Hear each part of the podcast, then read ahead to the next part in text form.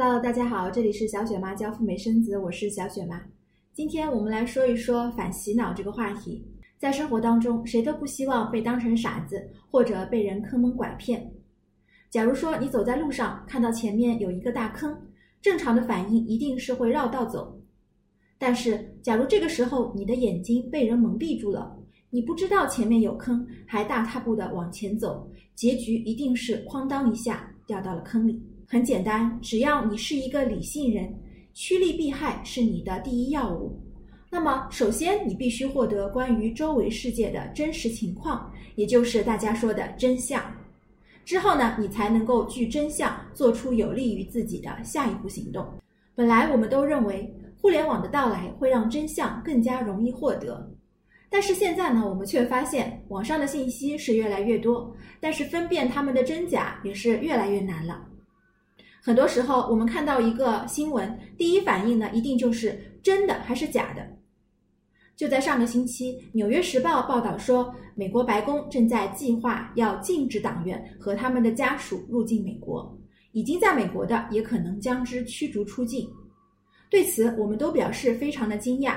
所以，看到这个消息的第一时间，我们的反应就是去查一查这个信息准不准，是谁说的。什么时候说的，在哪个平台发的？这充分说明真相对一个人来说不仅是非常重要的，而且在信息爆炸的互联网时代，我们每个人获得真相都是需要付出一定的成本的。当然了，作为一个理性人，我们都希望自己获得真相的成本不要那么高。比方说，我们会关注一些自己认为比较靠谱、比较接近真相的媒体。在油管上呢，我就关注了像文昭、公子沈这些自媒体。但是呢，像思动记、油管，如果给我推荐，我是会直接屏蔽掉的。为什么呢？因为我信不过。话说回来，我们该怎么样降低获得真相的成本呢？我们使用自己的大脑来接收、处理跟分析周围的信息。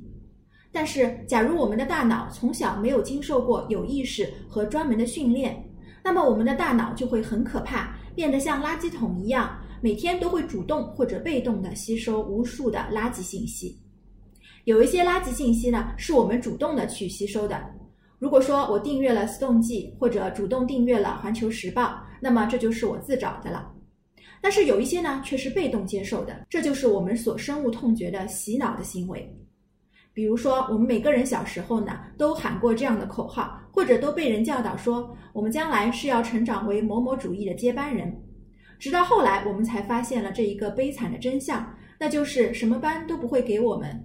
我们最终只会成长为一颗长势喜人的绿油油的蔬菜而已。明白了这个真相之后，你才会努力的让下一代不成为这样的一颗新的蔬菜。那么我们怎么样才能够避免自己的大脑变成一个信息垃圾桶呢？那我们就要教会大脑来分辨，我现在看到的、听到的、接收到的，到底是事实还是观点呢？事实是什么呢？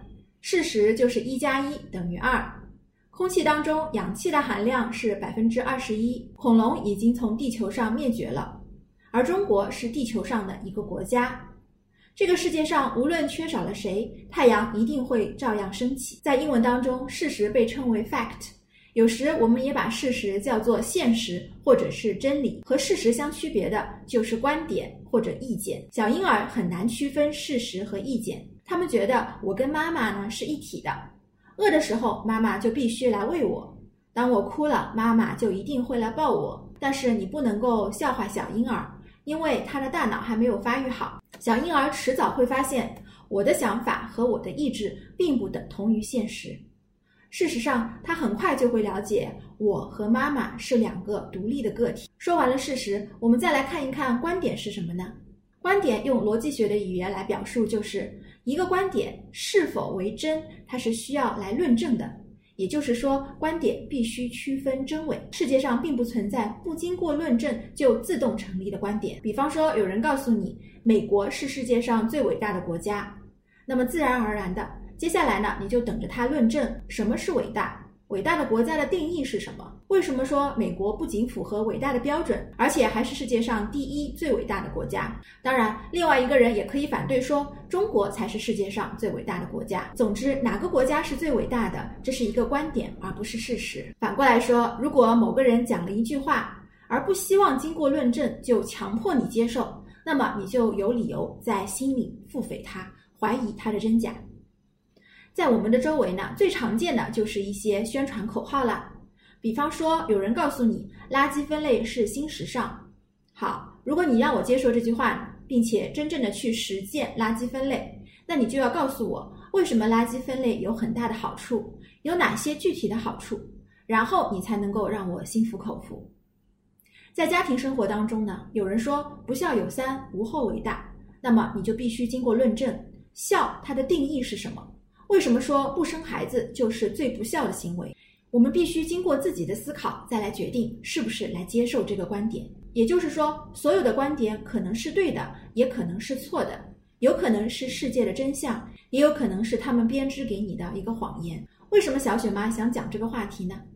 因为我们从小接受的教育当中，区分事实和观点这一课是缺失的，包括去学习逻辑也是从来都没有的。无论是在语文课上还是思想政治课上，我们被迫接受某某就是好的，某某就是对的，某某国家是世界上最伟大的，某某是不可分割的。但是我们从来都没有经过论证这一过程，为什么就这样说呢？而在西方，很多小孩从小就明白事实和观点这个区别。在中国，很多家长都担心我的孩子会被学校洗脑，但是呢，却又觉得无可奈何。也就是说，害怕自己的孩子长大之后就时不时的被人带节奏。其实，教育不只是学校教育，家庭教育也非常重要。假如说我们不能够改变外在的环境，不能够不送孩子去学校上学，但至少我们防止孩子被动被洗脑，可以教会他们来区分事实和观点的区别是什么。好，这就是今天小雪妈想跟大家分享的关于反洗脑的第一课，那就是学会区分事实和观点。感谢大家的收看，让我们下期再聊，拜拜。